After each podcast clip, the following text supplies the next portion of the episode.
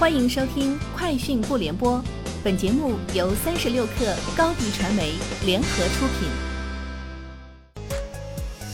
网罗新商业领域全天最热消息，欢迎收听《快讯不联播》。今天是二零二零年八月十三号。农夫山泉近日与拼多多宣布达成战略合作，农夫山泉将在拼多多开设官方旗舰店，上架旗下全线产品。拼多多将提供百亿补贴、限时秒杀等资源支持。据拼多多方面介绍，上线首日旗舰店实现单店成交额二百八十万元，农夫山泉 NFC 果汁系列产品销量突破三万三千件。北京市通州区文化旅游区管委会消息，位于北京城市副中心的环球主题公园将于明年春季试运营。目前，环球主题公园主体结构已经封顶。标志性景点和建筑已初具雏形，园区内大型游乐设备正在安装调试，配套基础设施正在紧张建设中。建成后，预计年接待游客超过一千万人次。中国邮政储蓄银行与美团在北京举行全面战略合作协议签约仪式，并正式推出邮储美团联名借记卡。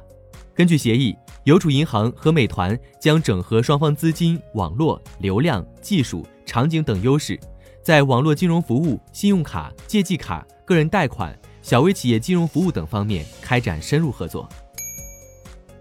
三十六氪获悉，华为消费者业务 CEO 余承东昨天率队到访南京苏宁总部，拜访苏宁控股集团董事长张近东，双方签订三年全场景生态合作协议，目标翻倍增长。合作领域将覆盖全场景、全品类、全生态。此次双方还敲定合作，华为将冠名由苏宁易购和东方卫视联手打造的苏宁三十周年八幺八超级秀晚会。阿里健康在港交所发布公告称，配售事项已于二零二零年八月十二号完成，合共约四点九八八亿股新股份，相当于该公司于本公告日期配发及发行配售股份后。经扩大已发行股本总额的约百分之三点七一，已成功按每股配售股份二十点零五港元的价格配售于不少于六名承配人。